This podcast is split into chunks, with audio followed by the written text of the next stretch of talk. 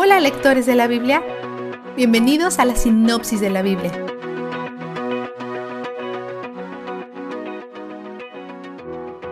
La lectura de hoy nos lleva a unos 400 años después de la inundación y conocemos a un hombre llamado Job.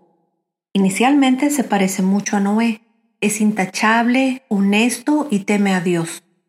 En la historia de Noé las cosas se pusieron muy oscuras y luego hubo algo de alivio al final. Vamos a ver el mismo patrón en la historia de Job.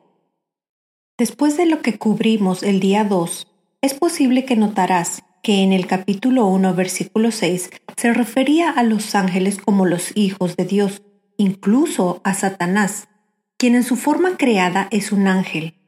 Dios inicia una conversación sobre Job con Satanás. La palabra Satanás significa adversario, el que resiste, acusador. Algunos estudiosos creen que no es necesariamente un nombre completo que se refiere a un ser en particular, sino que es un término general refiriéndose al adversario de Dios, que en este caso es un ángel caído en oposición al reino de Dios. Posteriormente, en las escrituras hay referencias a un ángel caído llamado Lucifer, pero hay razón para creer que la palabra Satanás no siempre se refiere a Lucifer. Hay muchos ángeles caídos que son adversarios de Dios. De hecho, muchas personas creen que Apocalipsis 12 indica que un tercio de todos los ángeles creados por Dios se rebelaron contra Él y fueron expulsados del cielo. Entonces, hay muchos satanases. Después que Dios inicia la conversación sobre Job con uno de sus enemigos. El enemigo inventa un plan para probar a Job y Dios se lo permite. Hay algo notable aquí. Dios no crea el plan para probar a Job, pero sí lo permite. Él no es el agente activo en el mal perpetrado por Satanás, pero sigue siendo soberano sobre ello. Y en su misericordia Él lo limita. Satanás está atado.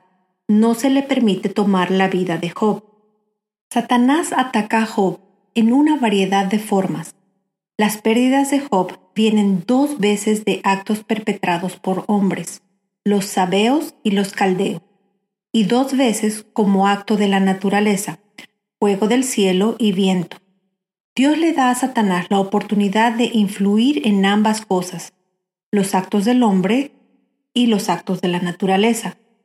Que Dios permita que Satanás influya en estas cosas significa que Dios mismo es quien tiene el control sobre ellas, porque no puedes darle a alguien influencia sobre algo que no está en tu dominio.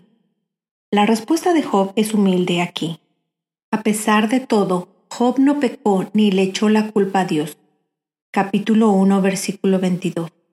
Admite que todo viene de la mano de Dios y lo recibe capítulo 2, versículo 10.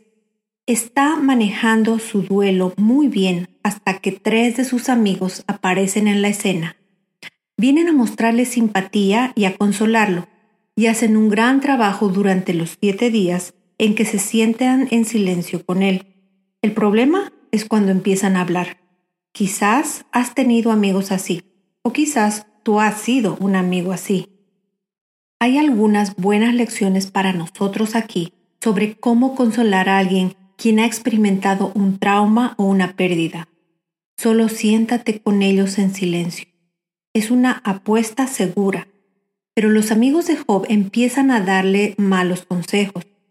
Escuchamos del primero hoy Elifaz, quien asegura que tiene una palabra de Dios sobre lo que Job ha hecho mal, en el capítulo 4 del 12 al 16 insinúa que Job se ha traído esta dificultad, pero sabemos por la historia que Elifaz está equivocado.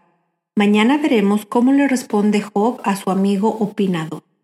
Veamos el vistazo de Dios.